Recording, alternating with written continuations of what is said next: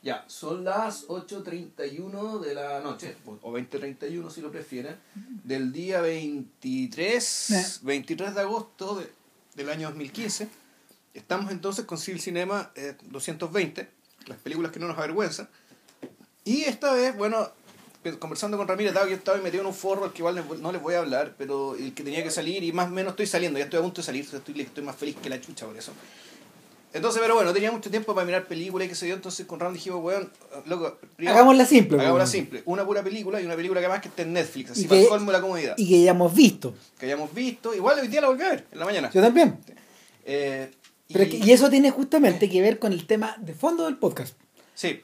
Que, que es un tema con el que, a ver que es un concepto que fue acuñado en este podcast. claro y, y, eh, que usamos con determinada recurrencia la última vez fue con The Shawshank Redemption Sí, pero alguna vez lo aplicamos a Master and Commander lo aplicamos a Mi Bella Dama sí.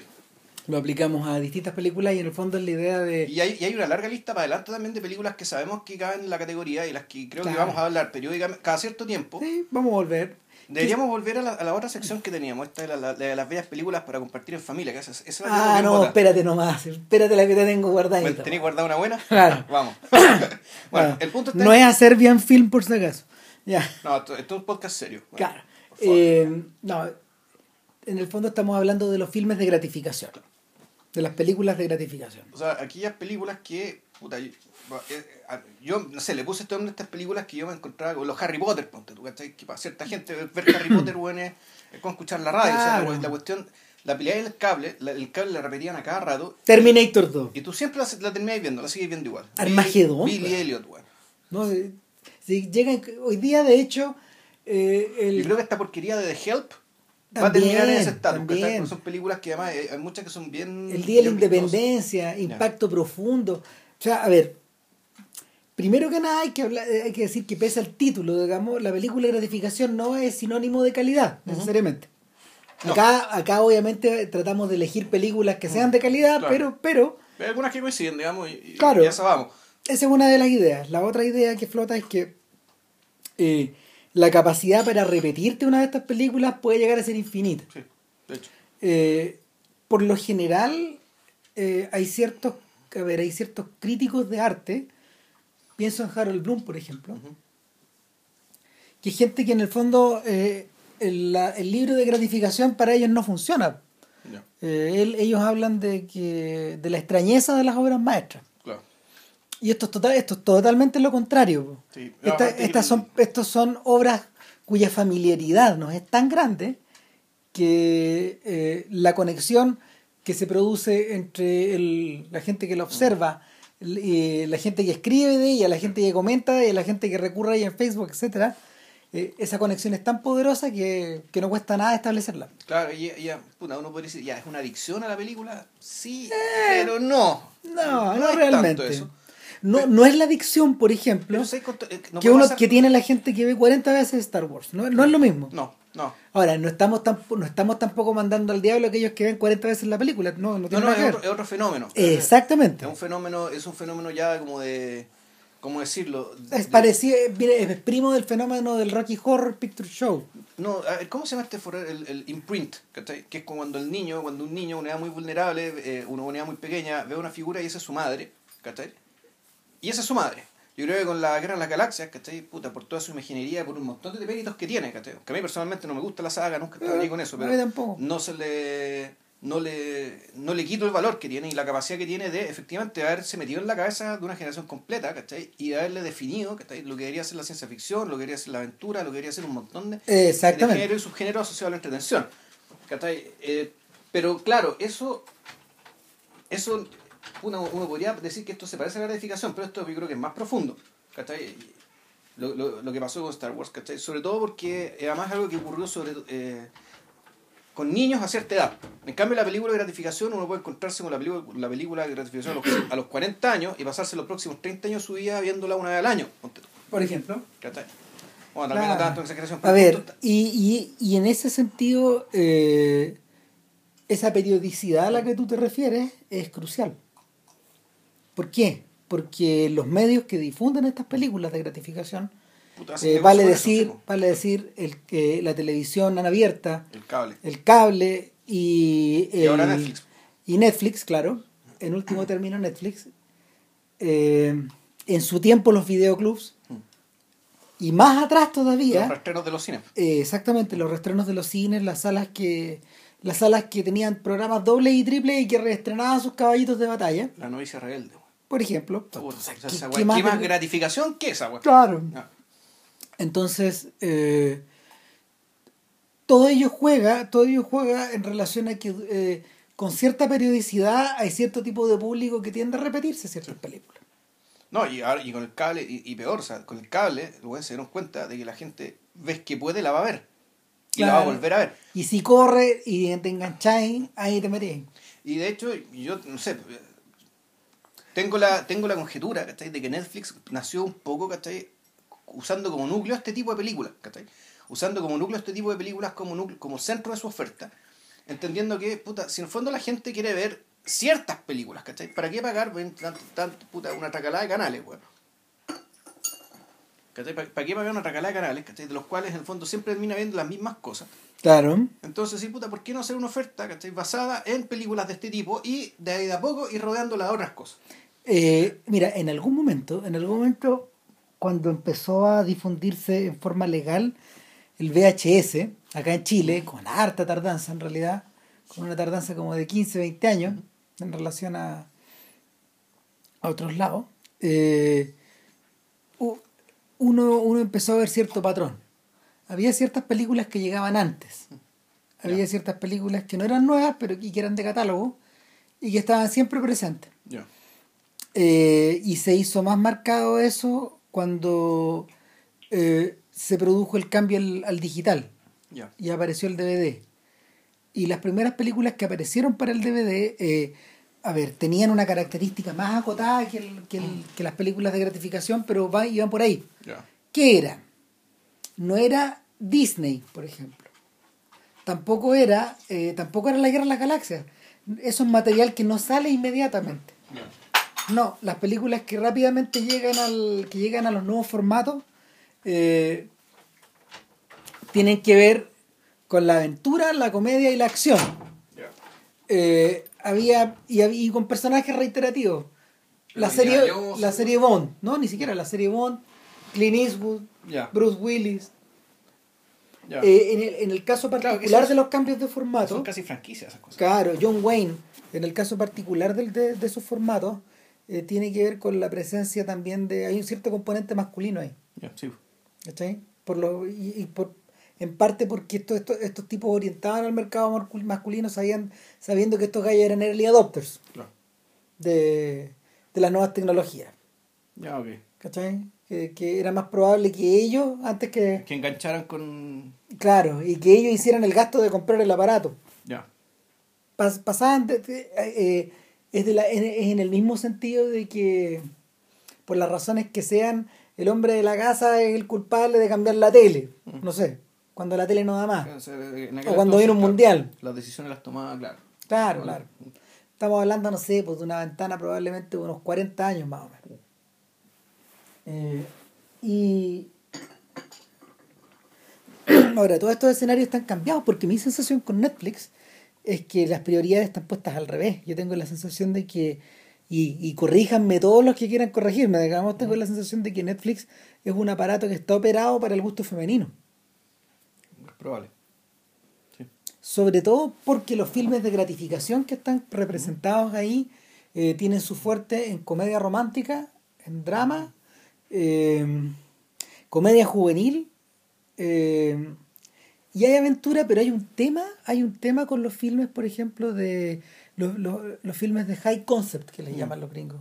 Que no hay Eh, mucho en realidad. No hay muchos, no puede haber muchos porque eh, son franquicias donde el, la cantidad de dinero que tú tienes que recaudar se recauda de otra forma. Ya.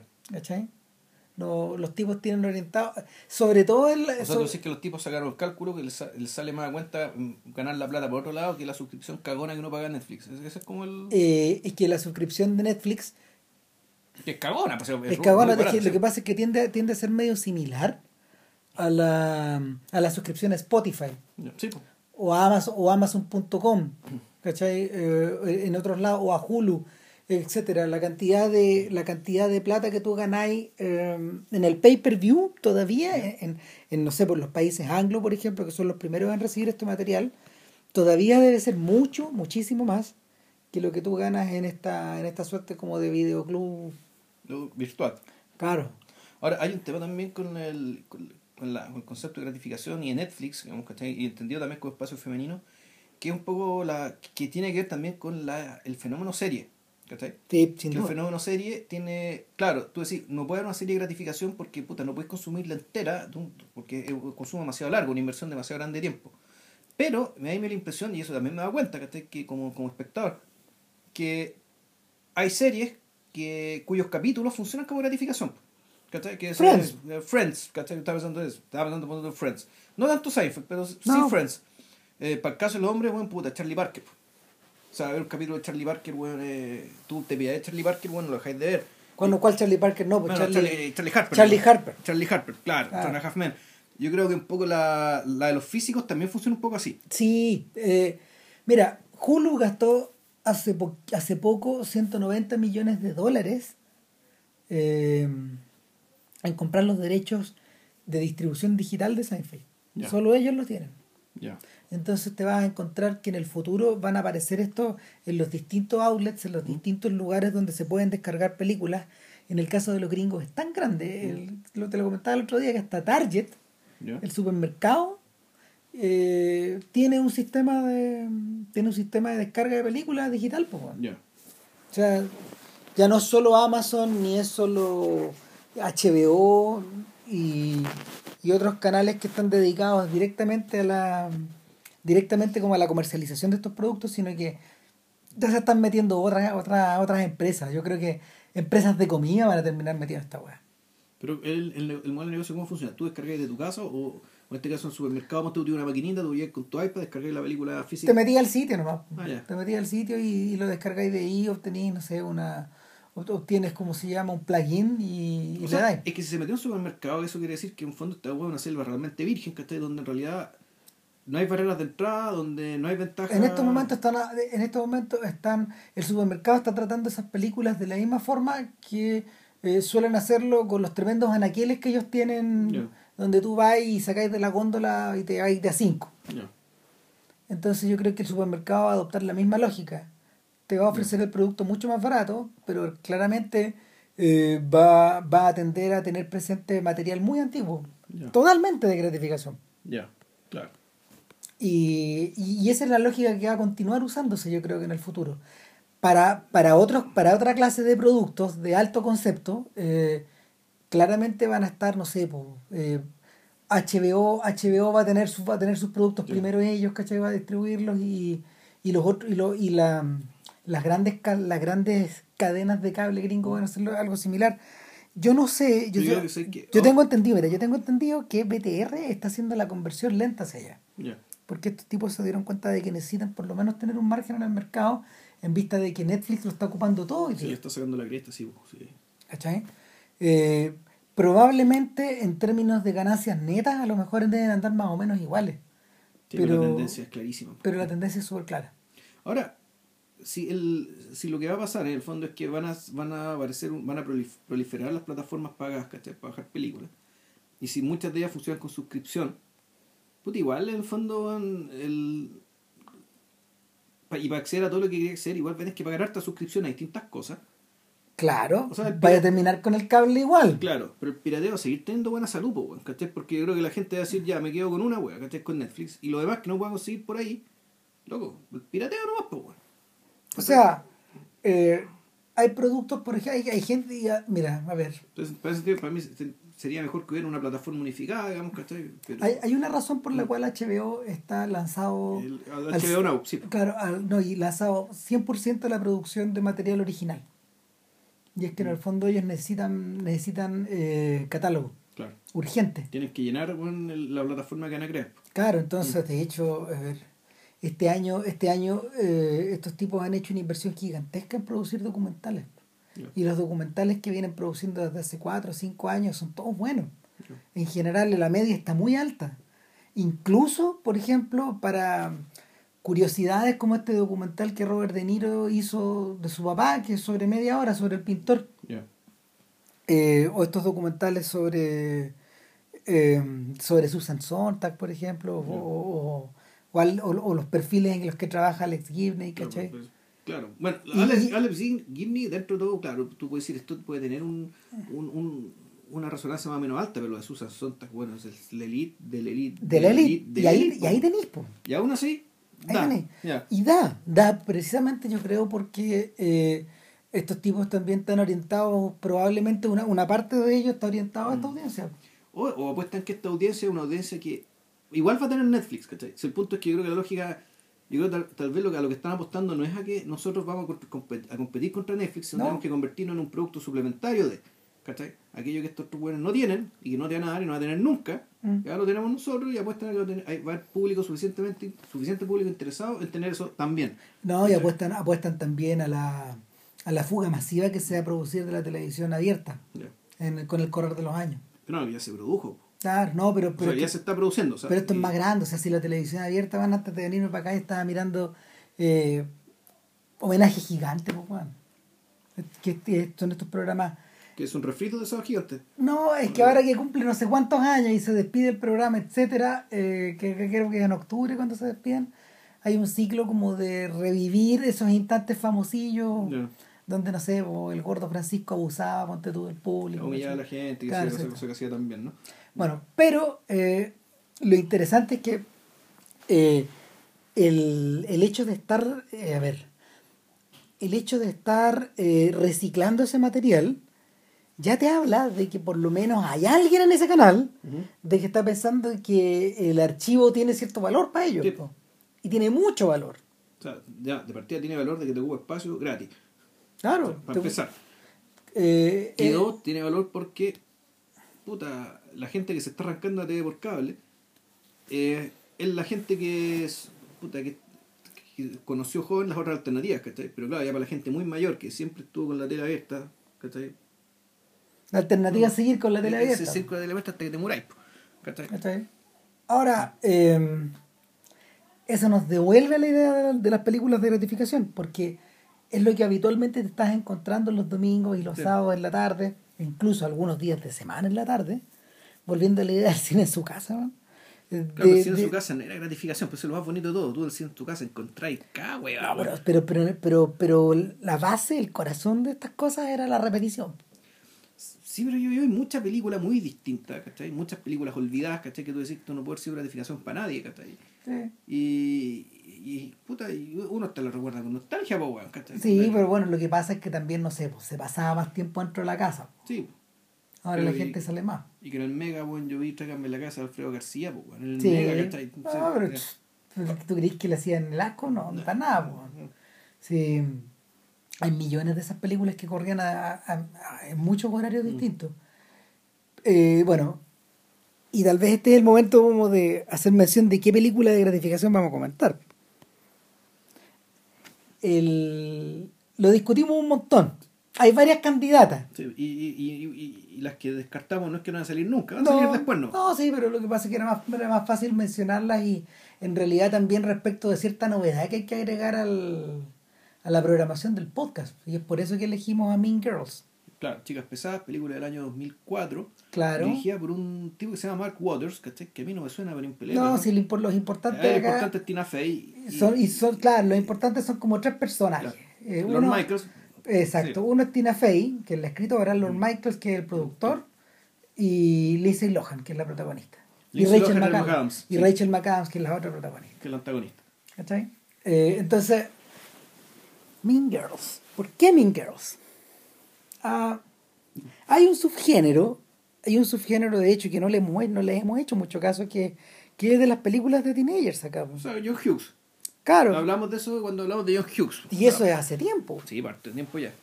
Y como una parte no, porque John Hughes, había películas de John Hughes que tenían que ver con eso, pero había otra, otra dimensión, que es la que nos interesó más, de hecho, era la dimensión media autobiográfica, media de él. Chicago. De él persona y de él padre de familia, de ese lado. Claro, el, el, momento en que el momento en que este, este redactor de National Lampoon se convierte en una suerte de autor, pero apelando a cosas que eran muy cercanas a él. Claro. Uno era el barrio, Lo otro era la idea de ciudad en la que tú te puedes mover cuando eres joven. El tercer elemento era... La, la vida de familia. La vida de familia versus la, la familia que tú te haces fuera de la casa. Claro. Y en cuarto lugar, esta mirada como. Esta mirada como media alucinada que él hace ya en, su- en la última etapa de su, de su, de su filmografía, eh, no sé, pues apelando a la comedia física, pero utilizando como eje a niños pequeños. Claro. Eh, Mi pobre angelito, Cuidado que viene el bebé, etcétera Todas, todas, todas estas películas. El tío Buck. O sea, películas donde los, los adultos interactúan con los niños, pero los niños son el objeto no muerto de Claro. Chichek. Claro. El objeto que no para, el objeto que no. que está, que está más vivo que los vivos. Claro. Y curiosamente, la semana pasada, el Canal 13 programó Mi pobre angelito 2. Dos. Ah, ya. Que no es Eh, tan mala, weón. eh, No, no, no, esas películas, ninguna de esas películas es mala. Eh, Es mala. No, pues, o sea, de hecho, Y también tiene algo de gratificación, fíjate, yo me la voy a encontrar todo el cable, weón, y puta. eh. hay campo. Ahí quedan, pues, weón, lo mismo que la- los duros de matar, weón. Claro, bueno, es que ahí el niñito crece. Claro. El mismo niñito. Y, pero en el caso de Mean Girls, en realidad, eh, hay otros ejes, pa, hay otros ejes que la, que la conducen. Primero que nada, el, está esta idea de la. Está esta idea como de la, de la, de la, de la adolescencia como campo de batalla. Claro, no, claro, no, más que eso, de como selva, la zoología. Claro, sí. De hecho, la, peli la, la película, esta película y este guion de Tina Fey está basado en una novela Mm. que se llama, claro, eh, eh, Abeja Reina y aspirantes a ella, eh, Queen Bees and Wannabes, si mal no recuerdo ese es el nombre. Y hay dos o tres escenas que son palpables, digamos, donde la donde, donde va Katie, eh, Ka- Katie, Ka- Katie Heron, que es la, el la protagonista. protagonista, el- interpretada por Lindsay Lohan, que está en el mall y de repente se pone a mirar a, a la gente en torno a la pileta del mall, que es como el centro del mall, Y es como el abrevadero, El de, abrevadero de la selva, porque este es claro, el- el abrevadero de la sabana. en el medio de la sabana, ¿cachai? Todos los animales ahí, bueno, generando, eh, con unas conductas absolutamente asimilables, ¿cachai? A la conducta que puede haber en un puta cardumen, eh, manada o lo que sea de animales, digamos, ¿cachai? Donde hay algún tipo de organización social y sobre todo Claro. eh, diferenciación sexual. Y, el, y, está la escena opuesta cuando eh, cuando ¿cómo se llama? Regina Regina George. la antagonista reparte fotocopias del Burn Book del Claro. libro el, el- el libro El- libro de las copuchas, el libro de las de los pelambres. claro y la reparte públicamente y se siembra el caos y todos los animales empiezan a interactuar en contra Claro, del otro Lo que pasa es que en la- hay, hay dos escenas donde ella se imagina en su cabeza. El- a, lo- a los actores humanos actuando una, una, una situación civilizada. Se le imagina en su cabeza comportándose con, físicamente como animales. Claro. El tema es que llega un momento en la película donde eso pasa en la realidad. sí Exagerado también, porque la película, la película claro. tiene. Es que ahí hay, hay como dos elementos. Hay e, esa parte y la parte en que atropellan a Regina George. Entonces dije, esta aquí hay un quiebre con la. Con, ¿Cómo se llama esto? Con la credibilidad, digamos, con la verosimilitud.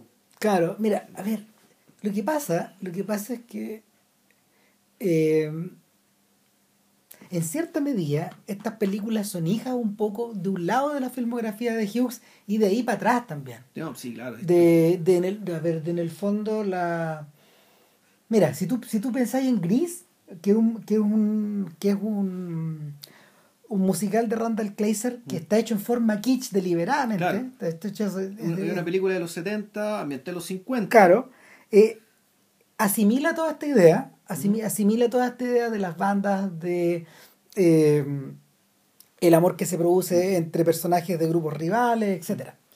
Y, y esta película agarra un poco esto, pero lo une con otras ideas muy simples. Y, y, la, y precisamente por la simpleza de estas ideas, la película como que se redime. Mira, a ver, anteriormente hay un montón de ejemplos que son hasta más famosos incluso que Mean Girls.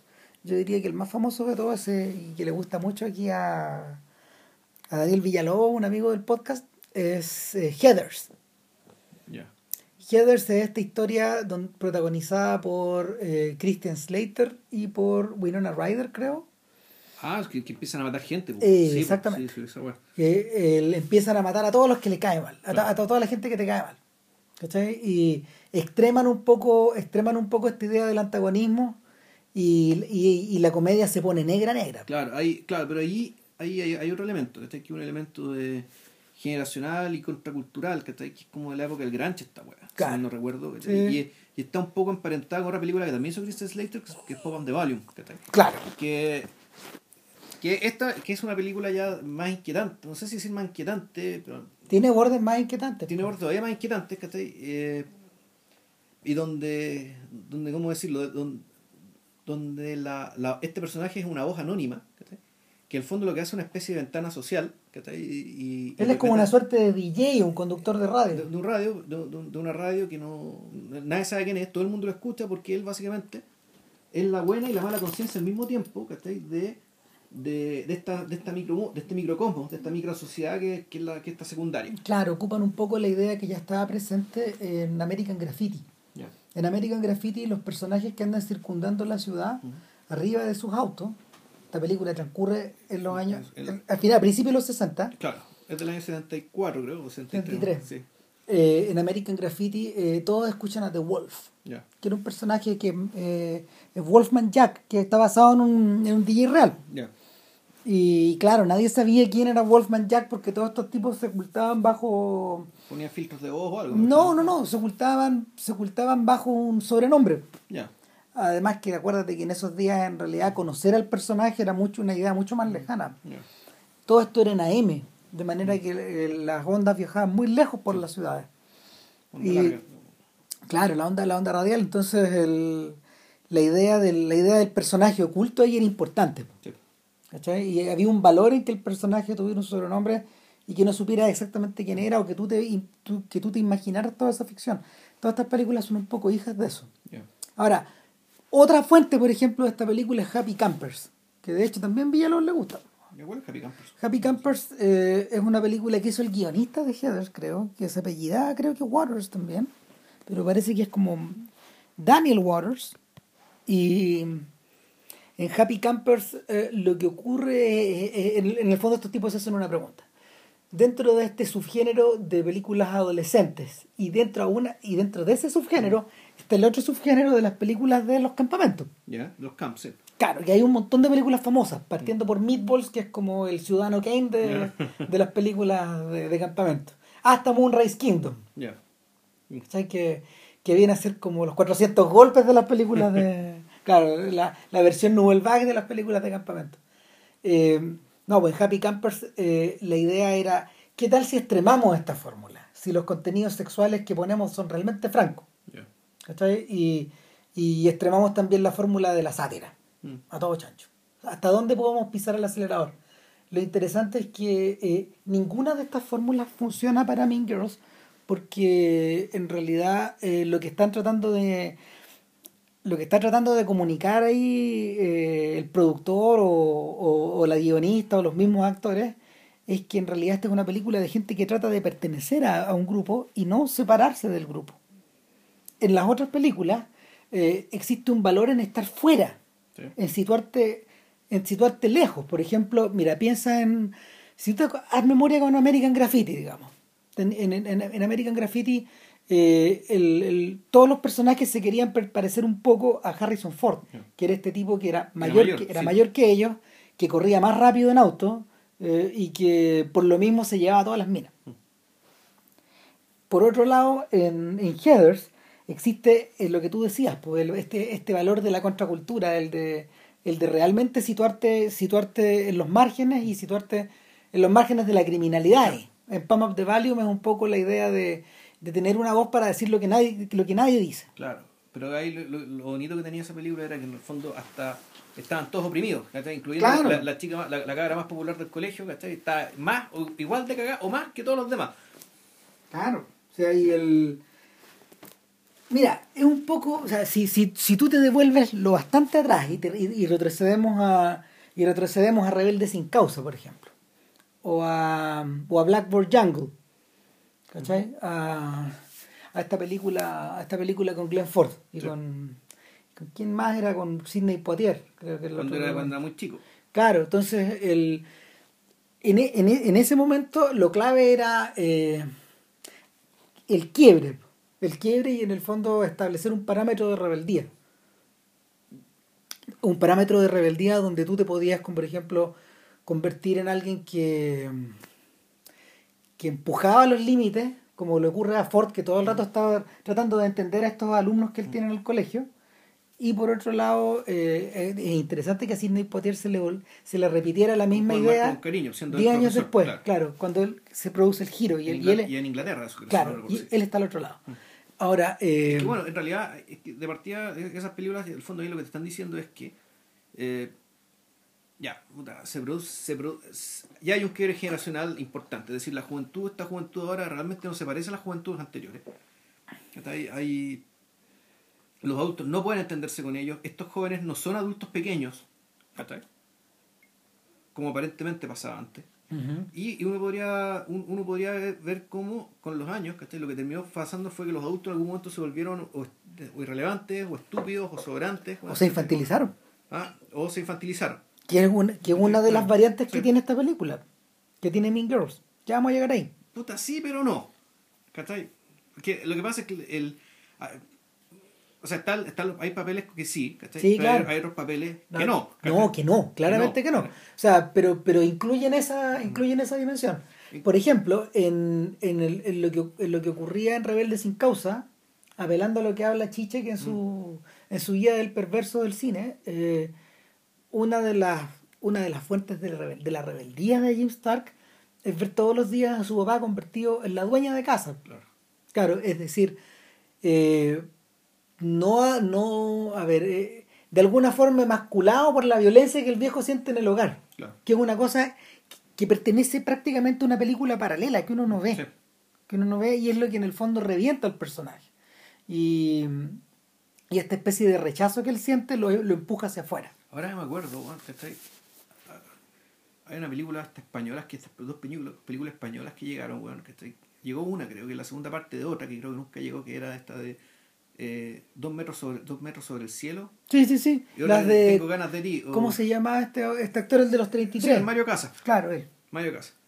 Películas con harto sentimiento. Me imagino. Ambas. Pero un fenómeno ambas. Ambas un fenómeno. Camino también a la gratificación. Sí, claro. ¿Cuántos puentes de Europa no se han caído porque los tontos hueones, ¿cachai? Ponen, ponen los, los, los candaditos, hueón, en... Bueno, y contaminando los ríos y toda la hueá, ¿cachai? Pero, pero bueno, el punto está en que el personaje, hay un guiño que es bien gratuito, ¿cachai? Porque el, el protagonista de esas películas, puta, un caro, si bien normal, bien inteligente, bien sano, ¿cachai? ¿Qué sé yo? Y el bueno de momento se vuelve rebelde, ¿cachai? Y, ser rebelde era básicamente, bueno, ¿cachai? Sacarse la polera, andar a guata pelada con una chaqueta de cuero encima y andar en moto. ¿Ya? Eso mm. era. Y andar ahí dando Y el problema, lo que lo hace, ¿cachai? Volverse así, es una infidelidad a su mamá es también un tema básicamente de masculación masculina, ¿cachai? En este caso a partir de la infidelidad. Mm. ¿cachai? De la, infidelidad del papá. Acuérdate lo que le pasa al Motorcycle Boy también, y a, y a su hermano, a, a Rusty James. James Claro, y cuando vemos al papá, que es Dennis Hopper, entendís qué pasó, po, cómo uno se fue de casa y cómo otro quedó amarrado ahí y, y finalmente, finalmente arrastrados como arrastrando pesos muertos. eso, eso es lo que es Dennis Hopper en la película. ¿Cachai? Denis Hopper entra muerto a la película. Sí, claro, un fiambre que camina a la pura hueá, hace pura hueá. Claro, entonces, el. A ver. Eso por un lado, ¿cachai? Ahora, la película misma, la película misma no se hace cargo y no es particularmente, no es particularmente rebelde frente a eso, por ejemplo, Mean Girls. No, pues. O sea, esencialmente tiene esta protagonista que ella va narrando la historia y la narra también de una forma muy simple. Ella dice que es una, una chica que acaba de llegar desde África porque... sus papás eran zoólogos, que claro, casi toda su infancia en África, claro. y que eh, se conocieron, le dieron pega en, Northwestern, ¿cachai? Que esto creo que es Boston, ¿no? Sí. Eh, eh, o cerca de Boston, entonces, bueno, van a trabajar ahí. Y ella llegó y se instaló, y después de años de, de estudiar en la casa, el homeschooling que le llaman, puta, va a tener que entrar a, aquí, va a tener que entrar a la secundaria, puta, no sé, primero, segundo medio, una cosa así, el equivalente, ¿cachai? Claro, y, y ni siquiera entra al comienzo del año escolar entra como en el último tercio porque uno nunca ve el invierno. Ah, verdad. Entonces entra, entra unas cuantas semanas al final de la, del año escolar. No sé cuántas, pero es un, es un buen trecho. Ponte que sean unos seis meses. Una cosa así. Cuando el tiempo ya empieza a mejorar y toda la gente empieza a pensar en el verano. Y eh, esta chiquilla inmediato eh, se enfrenta como a esta especie de rechazo. Pero no un rechazo que le no es un rechazo que le proyecte ni la escuela, ni los profesores, ni la gente de ahí, simplemente alguien que no fue nunca a la escuela eh, está, es completamente ignorante de los códigos, de, del lenguaje, de eh, las maneras de socializarse, etcétera, etcétera. Entonces, este personaje está puesto ahí casi como un experimento, casi como un experimento social.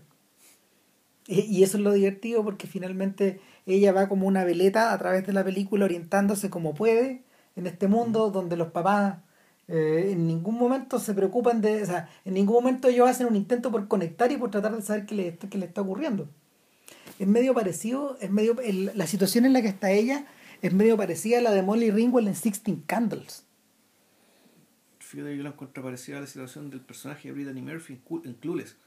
También un poco. Porque efectivamente ahí, claro, Clueless, ahí, la, la, la, gracia es que hay las, las chicas populares, bonitas, ¿cachai? Que son las buenas, Claro, pues son un modelo a seguir, pero son un modelo también de, a ver, son un modelo también de... O Cher, es una santa, bueno, claro. eh, este, esto es Jane Austen, es que claro, claro también es una adaptación literaria. Exactamente, de ah, Emma. Pero es Emma, entonces ella es una persona que en el fondo está puesta ahí para darle una mano al otro. Claro, lo para orientarlo. Y un personaje que además, claro, y actúa de esa manera en parte, y, y no sé si ella se da cuenta, pero, porque ya lo tiene todo.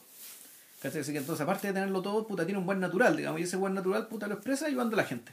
Ella ayuda. Claro. En parte por aburrimiento, en parte porque, puta, porque es buena, porque es buena cabra, Es buena persona. Claro, entonces la pregunta está puesta acá al revés. ¿Qué ocurre cuando caís en el otro lado? Donde, a ver, donde los amigos que tenés te impulsan a, te impulsan a, a funcionar como espía en el grupo de las plásticas, de estas minas que de, estas minas que en el fondo son las que dictan la moda en el colegio, las que te discriminan, eh, unas pequeñas dictadoras. Son las dictadoras, claro, en el fondo son las que y son las que están preocupadas de las etiquetas, preocupadas de las normas, son las que mantienen todo funcionando. Y eso también un poco lo y eso es lo triste y descorazonador del asunto, es ver cómo estas tres minas que cuando mandan en el colegio. Los hombres en el fondo no existen, ¿cachai? No. no sé si esto será así o no, digamos, ¿cachai? Pero el tema del grupo de los deportistas, bueno, ¿cachai? Los matemáticos están como comic relief, ¿cachai? Claro, todo, todo esto está visto de lejos en realidad. Si el lo que le ocurre a Katie es que eh, el personaje va rebotando de va rebotando de sus amigos extremadamente nerd que son que pertenecen al mundo de headers por decirlo de alguna forma versus el... Eh, o sea, los amigos contraculturales, por claro. Uno, uno que es gay y otra cabra que es casi como ella dark, que artista. Claro, acusada como lesbiana por parte de las otras, digamos, y, y, así eliminada como posible peligro social. Claro. Claro, entonces estas inmediatamente lo acogen y le dicen, bueno, como tú tienes buena pinta, siéntate con ellas, alterna con ellas, mézclate con ellas y nos vas contando todo. Claro, o sea, ya está, ya está utilizada como espía ahí. Claro. Ahora, la, la cuestión, eh, la película también es bien, bien sincera en decirte que, la, que Katie se siente rayada desde el principio, desde que las ve, desde que se la muestran. Mira, ahí están las plásticas. Esta es una servil rastrera, esta es estúpida más no poder, pero aquí está el mal, y algo peor que el mal, que es Reina George, que el papel de Rachel McAdams, que es un papelazo. Esto es después de Notebook, ¿no? Eh, no, pues antes. ¿Es antes de Notebook? Es antes. Sí, este es de, los primeros papeles. Yo, mira, yo a esta altura, yo tenía, yo tenía Mean Girls media, media casada, incluso eh, por, por, por, por fecha con, con esta película Las Porristas, con Bring It On. Bring, It On es anterior. Es anterior, es como dos o tres años anterior, pero en mi casa estaba junta, no sé por qué. Y en Bring It On se producía más o menos la misma situación. ¿Cachai? De cómo te, de cómo te infiltrabas ahí adentro de este grupo de porristas también. ¿Cachai?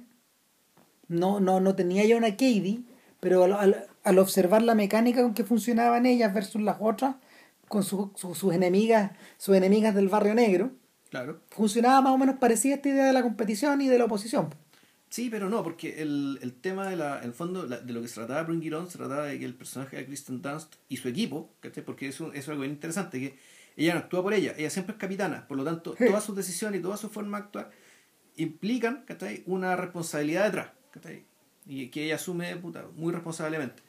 El, en realidad la, es una película acerca como de la gestión en el fondo porque ella una película de management exactamente porque ella ella compite al mismo nivel que el que el capitán del equipo los hombres mm, claro es así igual de importante ah. que, el, que el mariscal de campo pero ella la película en realidad lo que se trata Bueno, aparte que tenga o no tenga recompensa en carne, ¿cachai? Todo el cuento y, y, tú, tú, tú, y, y, la- y, integración del papel de, la- de, de la Alicia Dushku, ¿cachai? Que, que también es gestión. Bueno, eh, tenemos que meterla, aunque sea media conflictiva al principio, ¿cachai? Porque necesitamos a alguien bueno porque tenemos que ganar.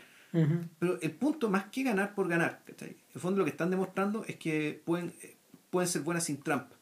En el fondo lo que quieren hacer es ganarse el respeto de las negras, ¿cachai? Porque la película parte siendo absolutamente despreciadas, ¿cachai? Por, eh, por, esta, por, esta, por, este, por este equipo de porristas negras, ¿cachai? Porque Claro. básicamente durante años.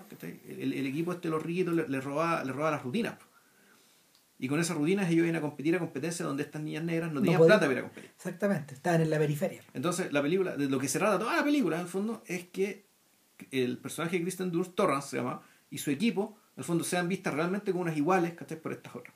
Ah, película de gratificación también. Sí, sí. Sí. Sí. Aunque menos conocida que estas otras, yo creo que ha sido un poco olvidada en relación a la... Lo que, lo que, es que, bueno, lo que pasa es que yo creo que Chicas Pesadas es una película que resuena mucho, ¿cachai? Pero mucho, mucho, ¿cachai? En el público femenino. ¿cachai? Eh, Regina George yo creo que es una especie de, weón, de némesis, demonio, ¿cachai? Un nombre que no se olvida, ¿cachai?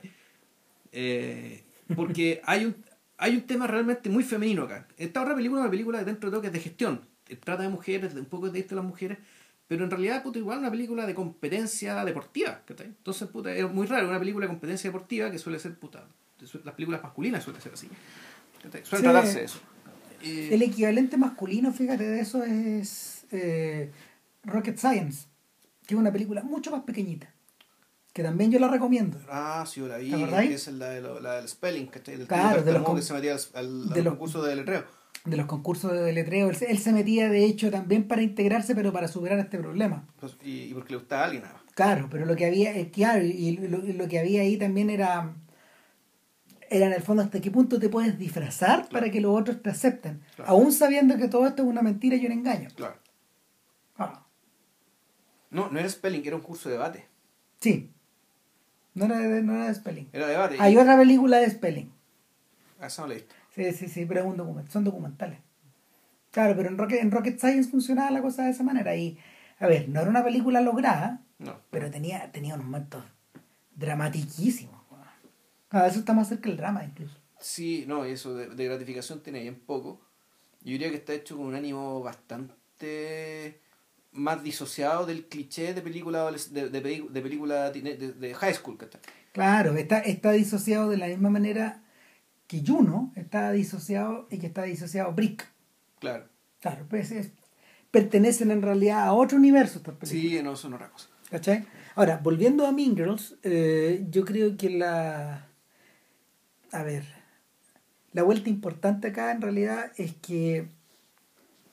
Como, todo está, como todos los mundos están muy esquematizados y, y están tan claros, eh, tú podí, tú podí ir crea- se pueden ir creando los distintos episodios sin mayor dificultad. Esta misma estructura, esta misma estructura como entre. mm, a ver, entre extremadamente sencilla y extremadamente episódica, eh, Tina Fey y el equipo de ella lo utilizaban en 30 Rock. De hecho, en 30 Rock utilizaban la misma, la misma estrategia que a la que recurre eh, Mean Girls, que es a veces presentar escenarios imaginados, con cortes simples, donde, donde tú no te das cuenta al principio de que lo que estás viendo es una fantasía o una proyección o, es un, o es un deseo que, que en el fondo se, se satisface en la cabeza, pero que no es la realidad. Y el, en, en 30 Rock funciona permanentemente esta misma idea pero está, está mucho más trabajado. ¿Cachai? Está mucho más trabajada. En 30 Rock lo utilizaban, eh, por ejemplo, recurriendo a flashbacks. A flashbacks ocurridos en algún momento en alguna parte. En ¿cachai? momento. Claro, y, y, es, y es tributario como del, del sistema de sketch con, con el que funcionaban estos tipos de Saturday Night Live. Sí, claro. Y, y la referencia obviamente no es, no es casual porque, eh, bueno, el productor Lorne Michaels es el productor de Saturday Night Live, pero eh, Tim Meadows es un actor de SNL y Amy Poehler también. Tim Meadows, ah, el, el, el director del El, colegio. el director del colegio, claro, el director de ciclo en el fondo. Sí. Eh, y claro, el, Eh, Amy Poehler, que la, la- eh, hace la es mamá la mamá de George. Regina George, claro, que, que es un adulto infantilizado. Sí, sí. Y, es y- que, ¿sabes qué? Más que infantilizado. O sea, eh, está bien, es, es infantilizado, pero ahí ya es. Más que- A ver, lo que pasa muchas veces pasa que los, los niños se, los, los niños se comportan como se comportan porque sus padres son malos, son malos modelos. Aquí te da la impresión de que lo que pasó es al revés. La Regina George es tan perversa, es tan terrible, ¿cachai? Y el poder que tiene es tan grande, que sometió a su propia madre. ¿cachai? Claro. Es, esa es la impresión que te da. O sea, no es que ella sea así porque su mamá es hueona, ¿cachai? Sino que ella terminó subyugando y quebrantándole la voluntad, la en, el- autoestima, en todo. el- en algún momento Katie habla de la furia de Regina George, de anger. ¿cachai? Que, que finalmente eso es lo que la alimenta. Es una furia tan grande que ella termina siendo, no sé, po, Campeona de la cross. caro. O sea, Claro. ¿y qué deporte es la cross? Sí, pues, no, es un deporte, que- es un deporte creo eh, de, de los indios americanos. O sea, Ujú. está basado en, un... que es como la, es como la, es como la chueca nuestra, ¿cachai? Sí. Pero en tres dimensiones. Claro. En rigor. O sea, en- con la, la, la, En pelota- alto, la pelota en alto. claro. Y el bueno, eso, eso por un lado, y el tercer personaje que viene de Saturday Night Live es la mamá de Katie, que es Anna Sí. Castayer. ¿Cachai? Que es un personaje que, a ver, el personaje de los papás pareciera que están caricaturizados, pero en realidad no. No, Están escritos de una manera muy concisa. muy concisa, muy, están, Y lo mismo ocurre con todos los personajes adultos de la película, yo creo. O sea, no, no tienen tiempo, por ejemplo. Bueno, el papá es el mismo actor de The Middle. Claro. El papá de o sea, Middle. por- no por nada, digamos. Y el, pa- y el papel es reparecido en The Middle. Es una especie de mediador que, que Una tiene. especie de mediador que trata de aplicar un poco de sentido común, distancia, Claro. fastidio, ¿cachai? Que que desde Claro, está. y que está en su mundo todo el rato. Entonces, y, y tiene, que, tiene que viajar hasta el mundo de Claro. estos otros para poder ti- Tiene que bajar a la hueonera, ¿cachai? En el fondo. Claro, Y- claro, es distinto, por ejemplo, al papá de Malcolm. ¿Cachai? El papá de Malcolm es un niño más. Claro, es un niño más. Es un niño más. sí. Claro, es otra persona. O sea, es otro Es tipo, otro tipo, es otro tipo humano. Ahora, eh, el, lo que ocurre es que todos estos personajes están escritos de una forma muy sintética, porque al revés de lo que ocurre en Los Simpsons, por ejemplo, con los personajes del colegio, no hay tiempo de tipificarlos. No tienes tiempo como de, de ir explicando con, con- a través de programa tras programa, a través de chiste tras chiste, ad eternum, eh, no sé, por la estructura de estos, de, de estos sujetos. pues, No, no, ¿cómo se llama? Eh, ¿Cómo se llama el escocés de los Simpsons? Willy el escocés. Claro, eh, tiene tantas variedades, tan- tiene tantas variantes de conducta y ya es tan sofisticado, digamos, las cosas que hace, que ya no... Y, y sin embargo tú sabes perfectamente quién es. Sí, pues. Claro, no, pues acá todo está mucho, de hecho, de manera mucho más simple. Es tan así que eh, la propia Tina Fey se deja como el personaje más patético de la historia, ¿cachai? A mi gusto, Ya. que es el personaje de la profesora, que es la que está en peor que la- posición. que la profe de matemática. Claro, O pues. sea, que es, es patético en el sentido de que es un personaje que absolutamente. donde hay una desproporción absoluta entre la fortuna de lo que va a recibir en la vida con las potencialidades y las virtudes que tiene. ¿cachai? Claro, exactamente, Porque es una buena persona, es una vida inteligente, atinada, divertida, ¿cachai? O sea, es Tina Fey. ¿cachai? Es Tina Fey. Es Tina Fey, ¿cachai? Pero con una pega de mierda, teniendo que trabajar dos, tres, tres pegas. teniendo ¿cachai? que ir al, al equivalente del Fridays, ¿cachai? Estos Claro. lugares donde te ponen como... escarapela, te ponen escarapelas o, o chapitas en el fondo de acuerdo como a tu desempeño y, y ella trabaja dos días ahí. Claro, y además, y divorciada, Paco, re- recién divorciada, entonces, Que- Y, y en algún momento en algún momento dice, vaya culmin la- qué tremenda culminación esta para, Para para, este este, para año. este año, ¿cachai? Claro. O sea, así me zapatea la vida. pues, puta. Claro, eh, el- ella en realidad, eh, no sé, ella en realidad, eh, si la trasladé a su adolescencia, no se parece a ninguno de estos personajes. Todos estos otros tienen más suerte, incluyendo los que están fuera desde, incluyendo los que están fuera, eh, los, los que son Los que no existen. los, los contraculturales. No, pero, o sea, Ah. yo creo que eh, lo más parecido son estas niñas como gordas o Sí. extremadamente flacas o con los dientes chuecos o con las, o con las patas torcidas, ¿cachai? Que, que aparecen como en, en, en el background. Claro, Claro. con el paisaje. Y, ah, lo, que te- Sí, bueno, y, y hay cosas que también dentro de todo también son bien llamativas respecto a los adultos. Porque tú que cuando aparece Katie, Katie en el colegio, al director te lo presentan joteándose a la profe en clase delante de todos los huevones, ¿cachai? Sí, pues Tim Meadows es un experto en el understatement de esas, Sí. de esas cosas. O sea, y, y- y que está hecho así, y, y no sé por qué está ahí. Eso eh, me pareció súper extraño. De, ¿Por qué estos personajes te los presentan así? De esa manera tan franca. Tan extraña. Y, y- Eh, yo creo que y tiene... tan sin consecuencias, además. Eh, ¿Por qué? Porque tú decís, una conducta como esta puta, debería prestarse para algún tipo de susurro, para algún tipo de pérdida de autoridad. En- en- entre, entre los cabros. Mira, eso- y, y no pasa, ¿cachai? No es tema. No, Lo- uno lo entiende mejor cuando uno observa los secundarios de, de, de 30 Rock. ¿Cachai? Por ejemplo, los amigos de. Los amigos de, del negro, ¿cómo se llama este negro? El- eh, Tracy Morgan. claro, los amigos de Tracy, de, de Tracy Morgan. Dot com, ese gordo gigante, por ejemplo, ¿cachai? O sea, to- y, y todos estos personajes que circulan un poco por fuera. O, o, el, o el Junior, el Junior que, que El siempre. señor sonriente, está siempre eterno. Exactamente, y que nunca envejece, po, porque lo muestran en los años 50 y todavía está, y ya estaba ahí, y en el mismo puesto, ¿cachai? Y lo muestran después y va, y va a estar ahí en el futuro.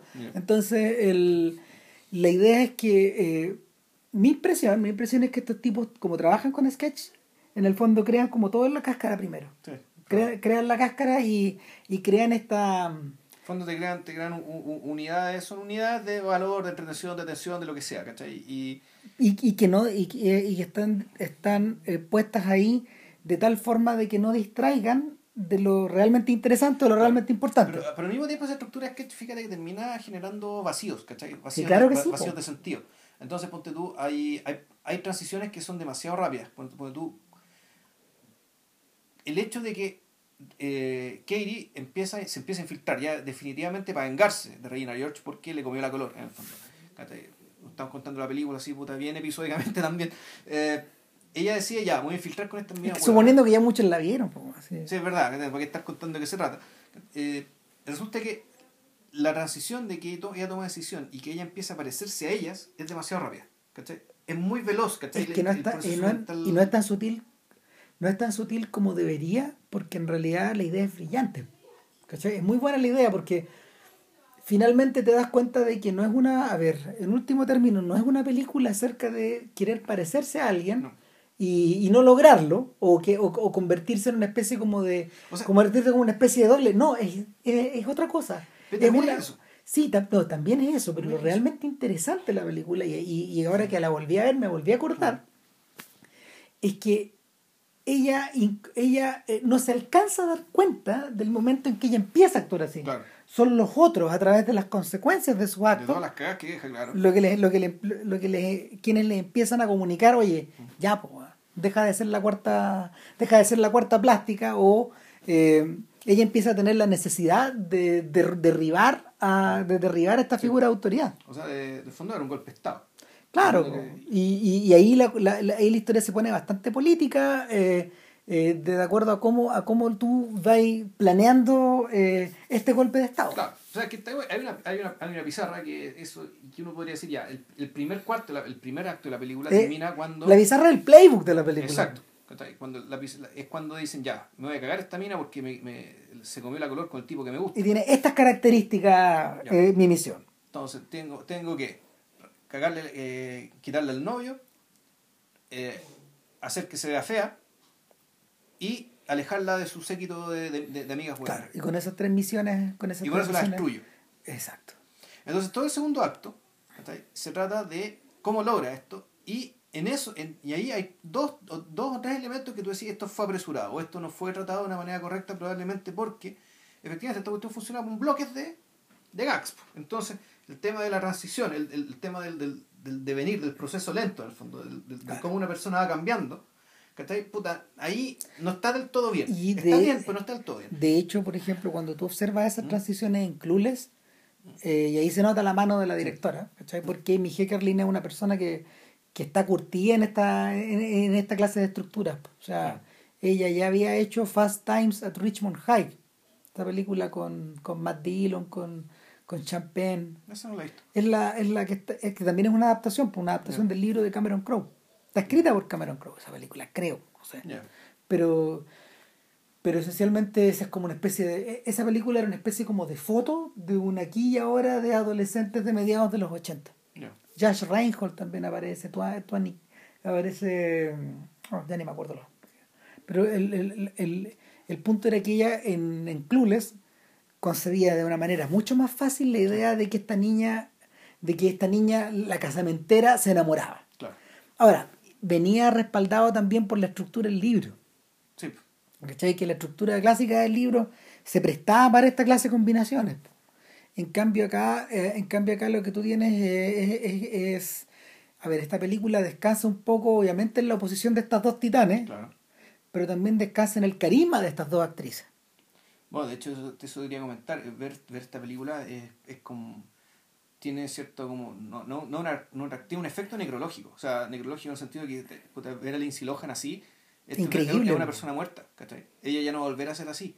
O sea, de o sea, hecho, na- nadie lo es cuando joven, pero ya De hecho, ha- se ha mandado tantas cagadas, ha hecho tantas cosas con ella misma, el camino de, el camino de vuelta el camino de vuelta ha sido súper complicado po, y de hecho eh, parece que ahora pareciera que ahora el personaje tiene bajo control esas furias po.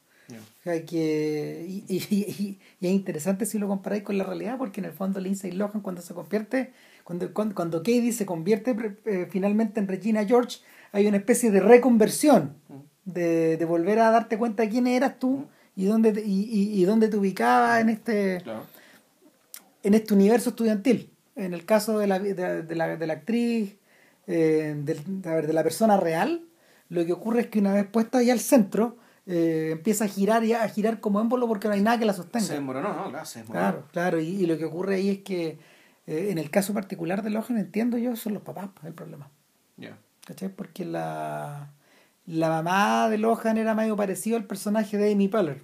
Ya. ¿cachai? Como una bala perdida y el papá era un, era un tipo que estaba separado Ya. y había disputas monetarias, había problemas con los hermanos. Es distinto, es muy distinto, por ejemplo, a lo que le a lo que a lo que le ocurrió, por ejemplo, a la a la ¿cómo se llama? a, a esta- a este grupo de hermanas, ¿cómo, cómo se llaman estas estas chicas de la de esta película Somewhere? Eh, ah, la Hemingway.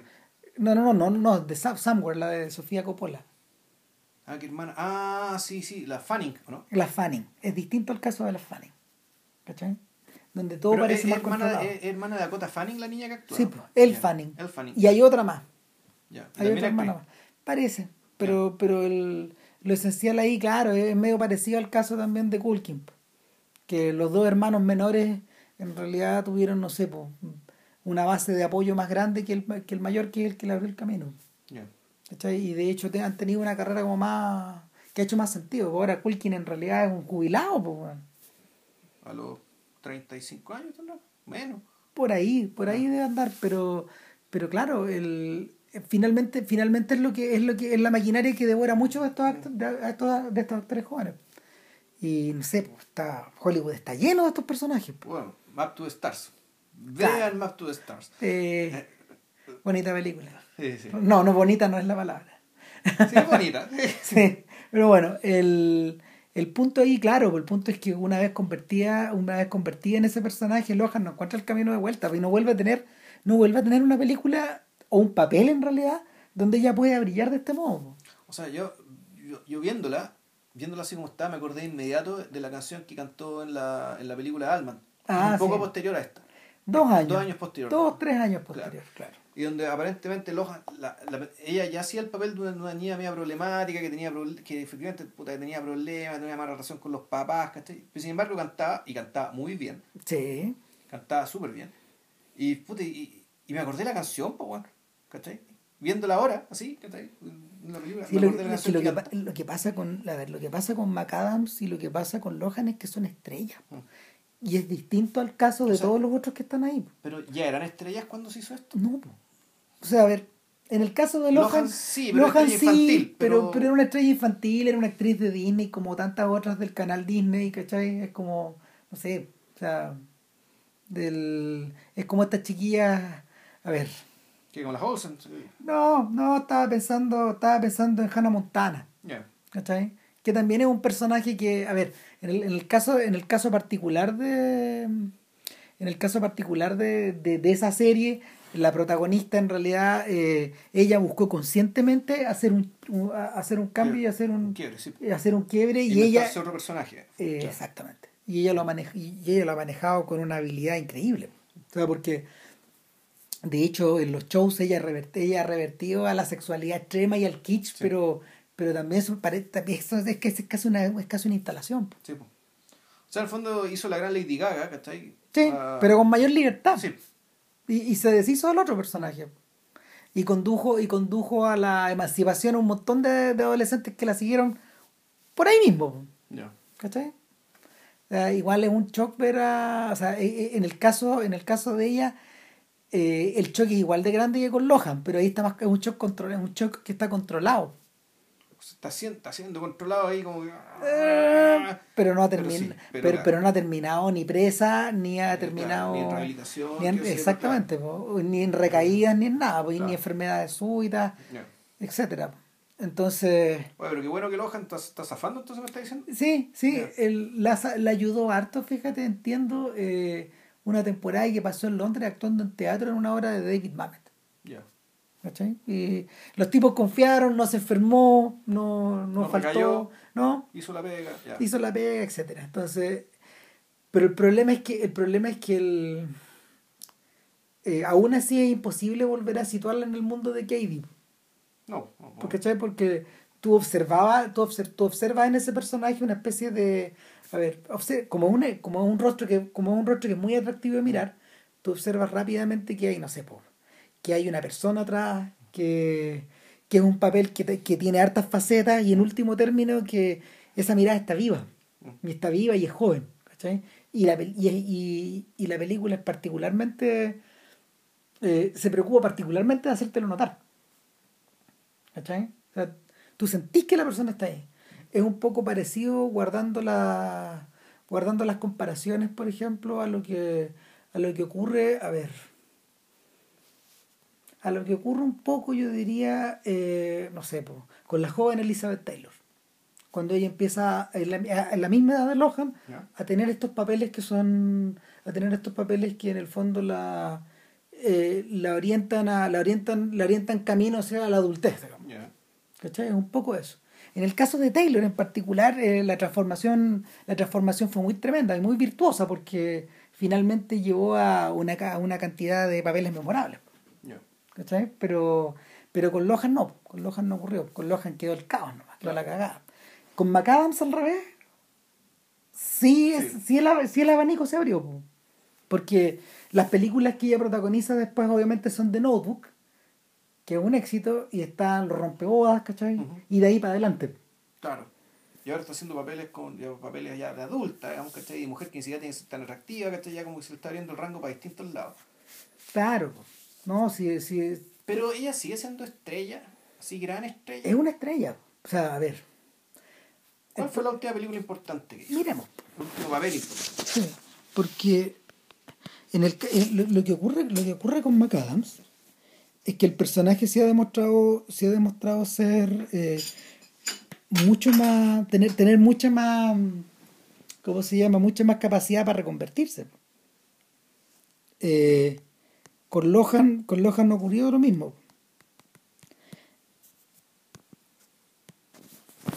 A ver, aquí estamos. McAdams.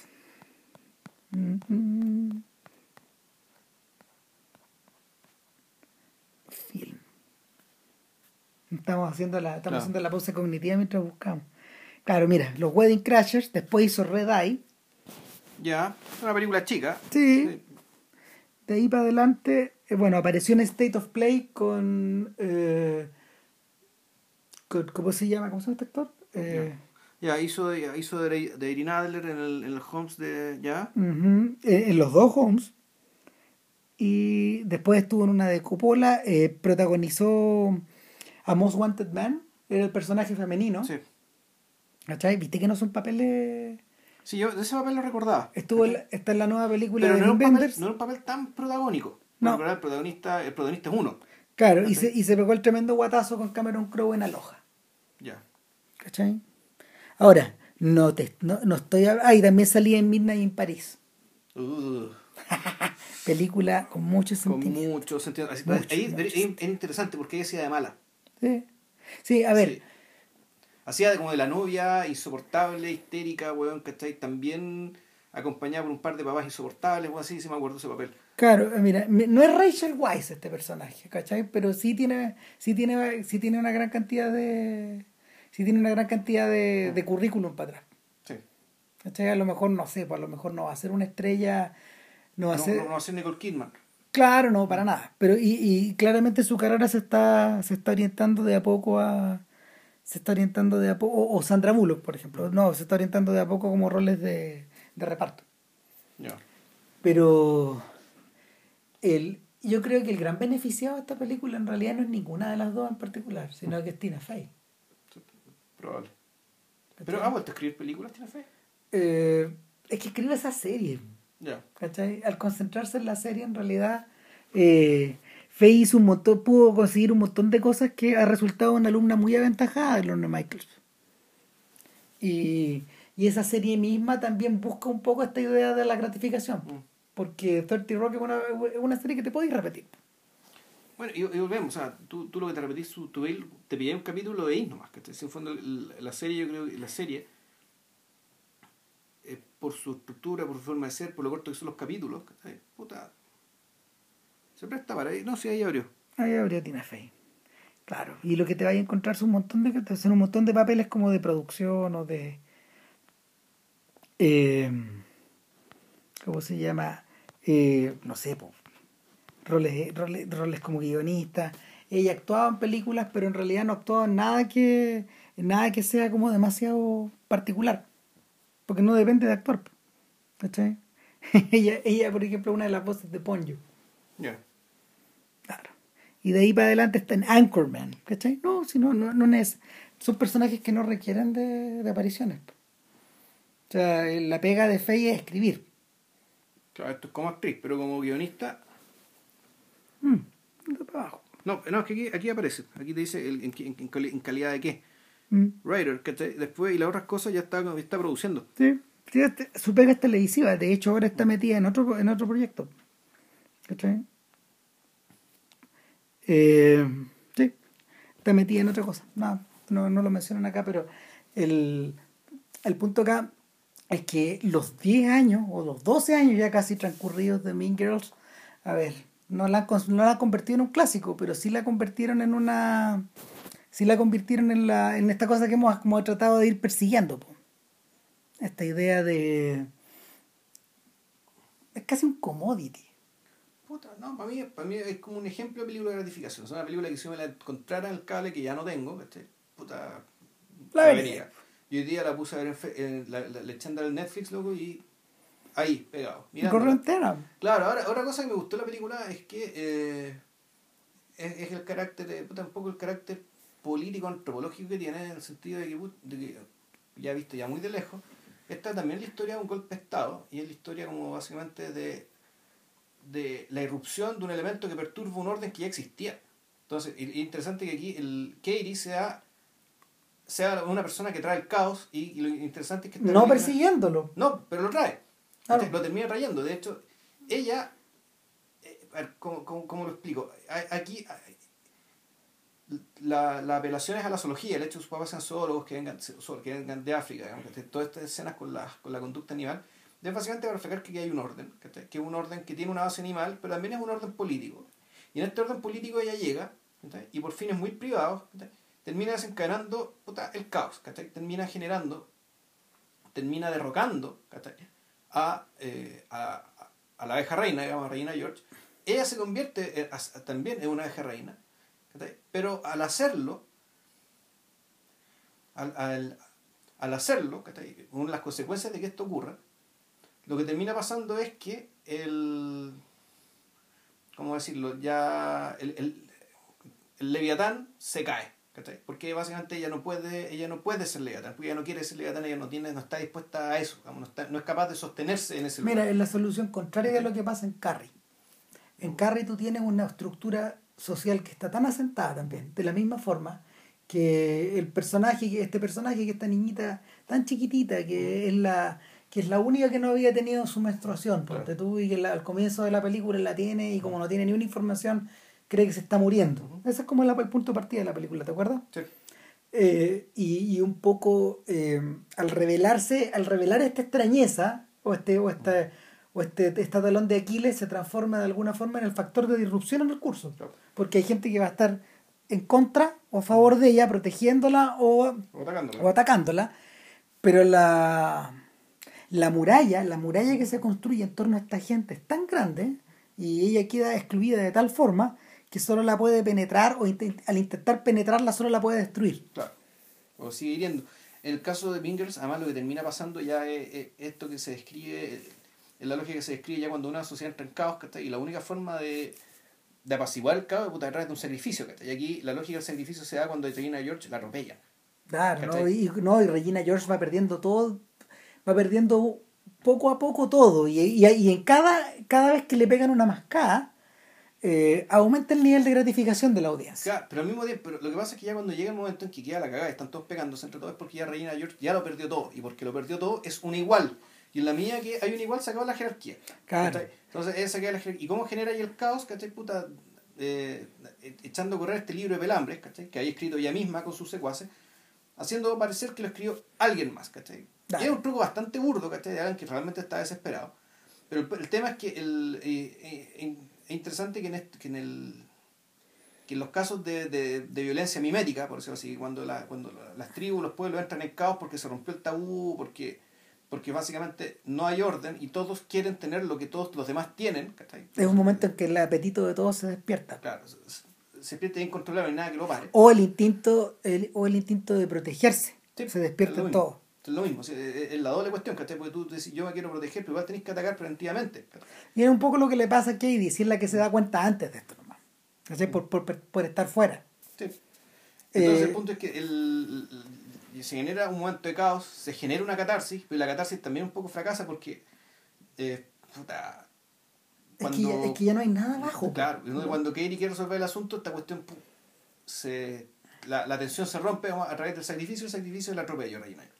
Claro, el... Que un atropello también, que vos te decías, esto es una escena inverosímil, ¿cachai? Si la escena así, como te la muestra así, se muere. Sí, es una escena, de, es una escena como de, de, es de sitcom. Sí, exacto. O sea, de, ni siquiera de sitcom, es una escena, weón, de, de película de terror. De, mono animado. De mono animado, claro. El corre camino, weón, ¿cachai? Entonces lo que le pasa es que cuando el coyote lo atropella bueno, el camión, weón, eso es, ¿cachai? ¿No te acuerdas? cuando atropellan al gordo en, en, en Superbad?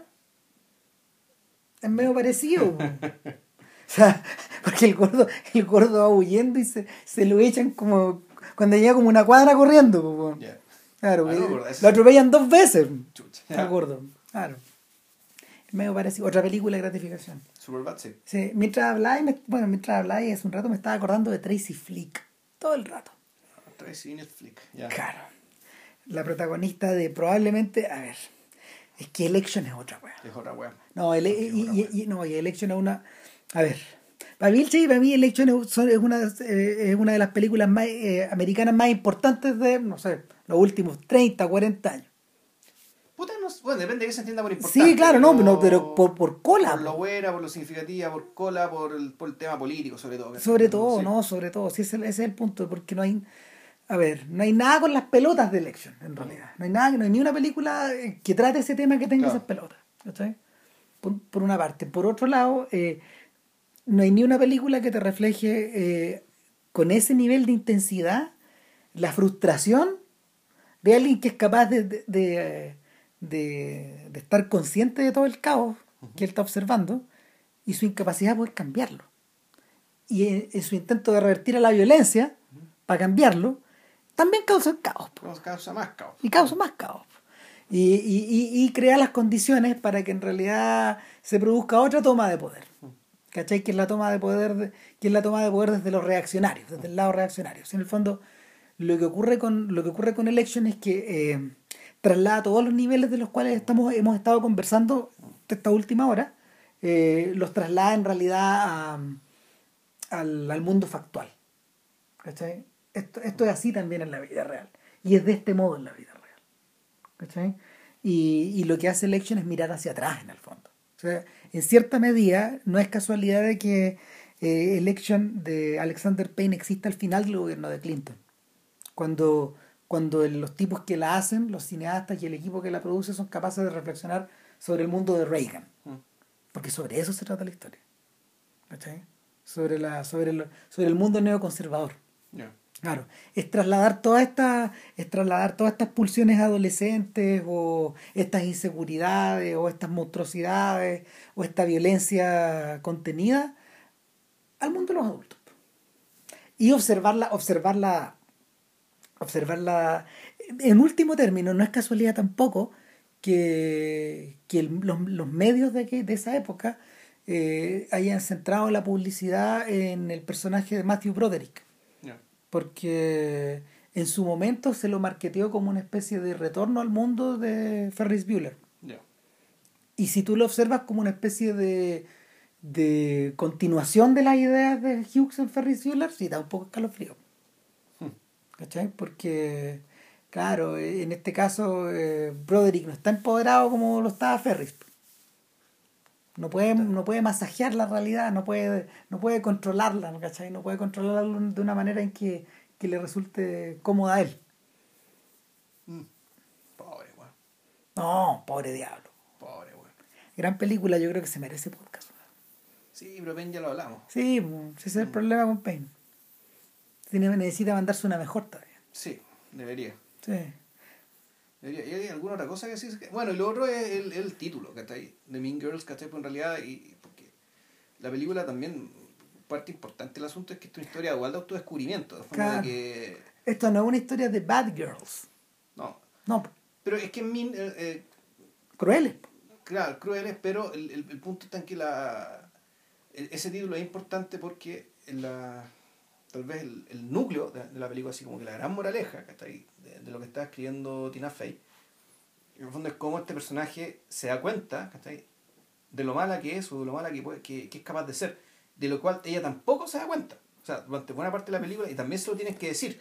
O sea, el momento, el, el, el, momento donde ella se, el momento donde ella descubre quién es, eh, porque no está, a ver, no es un momento, al revés de lo que ocurre en general en estas películas, donde el adolescente tiene un instante de lucidez extrema. Una epifanía, que Claro, es como es como funcionan, por ejemplo, es como funcionan, por ejemplo, algunos clásicos de, de Michael Fox.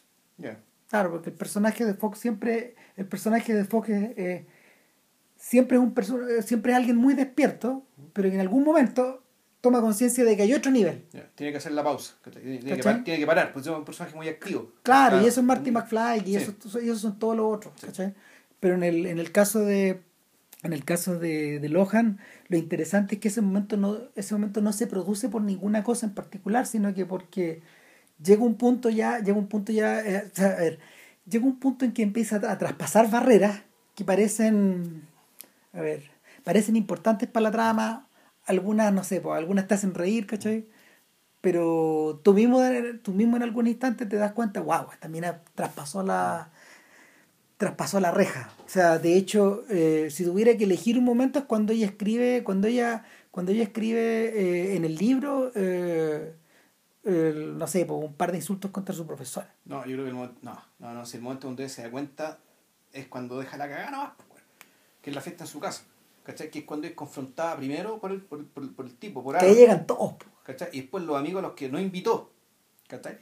Y ahí, y ahí, ahí termina el segundo acto, en rigor. Y ahí viene el tercer acto. Entonces, y en ese momento es que, es que ella se, da, se pega la cachada de que, puta, que efectivamente no solamente puta, me convertí en Reina George, sino que en realidad puta, soy, soy una mala persona, por decirlo elegantemente. Claro. Ninguno, ninguno de los personajes de Hughes, por ejemplo, cae, llega a caer a ese nivel. No. No, claro, y de hecho llega un momento en que y aún así ella, cuando tiene que admitir en público, no puede.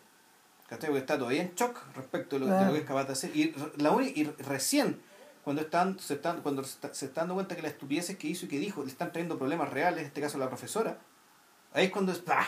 ¡pah! corta. Baja la cortina, claro. Corta y decía, ya, puta, ya, aquí, hay que subir. ¿cachai? Hay que subir todas las cagadas, ¿cachai? Y ahí viene, y ahí viene el epílogo, ¿cachai? por decirlo de alguna mm. manera. Ah, la otra cosa que me gustó, que me pareció brillante la película, brillante, es cuando precisamente después de que queda la cagada, Regina George se da cuenta de que está, la, la Katie se la estuvo cagando todo este tiempo. Y va al libro y empieza, corta la foto y empieza a escribir, estoy esta, esta tipa es la maraca más grande que me ha tocado ver en mi puta vida, digamos, Y en vez de poner la foto de la Lucy Loja, poner la foto de ella. Que es lo que nos hace creer, porque primero pega la foto de la otra. Claro no es que están las dos cortadas. Sí, pero primero pega la foto de la otra, pero parece que después la saca y pega la de ella. no, es que parece que no pega la foto de la otra, sino que pone la mano, ¿cachai? Yo tengo la impresión de que la, cuestión está hecha para que ella... Pero es, lo, brillante... Nos engaña, claro, No solo eso, sino pero que además que el, el tema del, del odio, y, y eso también queda la duda, que manifieste su odio poniéndose una foto sobre sí misma para cagarse la otra, pero que en último término eso que piensa de, de, de esta mina también se aplica ella misma. Claro, claro que sí. Y, y, ese, en ese sentido, Regina George también estaba un, un. Y pues un personaje tan fascinante, Regina George, y por eso tan inolvidable. Y de, y de hecho, yo me acordaba el nombre de Regina George y no me acordaba el nombre de Katie Herron. Ponte tú. Este, esta, clase, las películas de gratificación necesitan tener un gran malo. Sí. sí. Necesitan tener un punto de oposición grande. O sea, o sea, bueno, hay obras que no tienen necesariamente un gran malo, digamos. Que no, pero, pero, pero, pero, el malo tiene que ser, tiene que ser potente, tiene que ser un... Claro. O sea, en el caso de Jerry Maguire, otra película de gratificación... Eh, pero no hay, no hay malo. No, sí, sí, el propio Maguire. Ya algún día hablaremos de eso, pero, pero eh, la capacidad que tiene este tipo para irse dando cuenta de las distintas...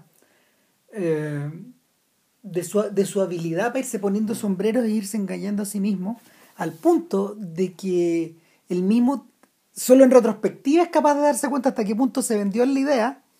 ¿Cachai? Él se, él se publicitó una idea para poder sostenerse. Eh, es tremenda, porque nunca deja en la película de, de, descubrir capa tras capa, tras capa, tras capa. Es un poco parecido a lo que le sucede a esta chica. Y y eso es lo que me gusta de la, de la película, que, que, el, que el... Voy a usar una palabra que está muy de moda estos días, la gradualidad. Ah. Claro. Claro, y todo, todo este proceso de autodescubrimiento es gradual.